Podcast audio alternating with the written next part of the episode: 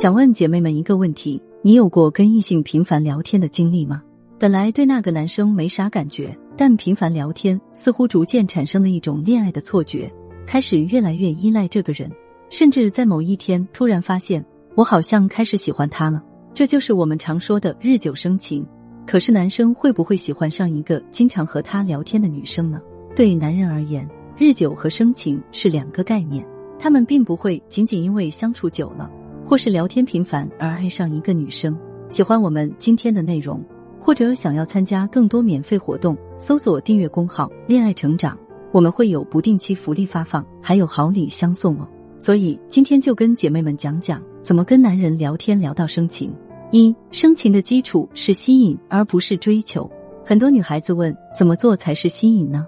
我要告诉大家一个关键点：吸引是向对方展示自己身上的优点。而不是展示你有多喜欢他。二，什么样的聊天话题能让男人最快对你产生好感？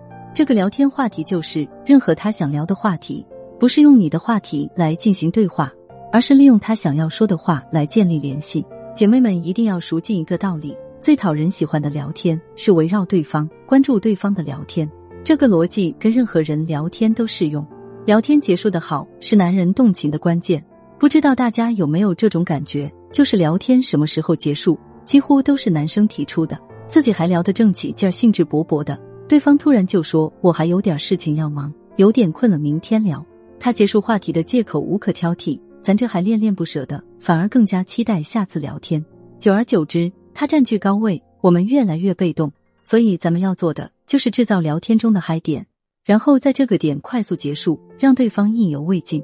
如果你不知道具体该怎么做，别着急。添加我的微信，恋爱成长零二零是恋爱成长全拼加数字零二零。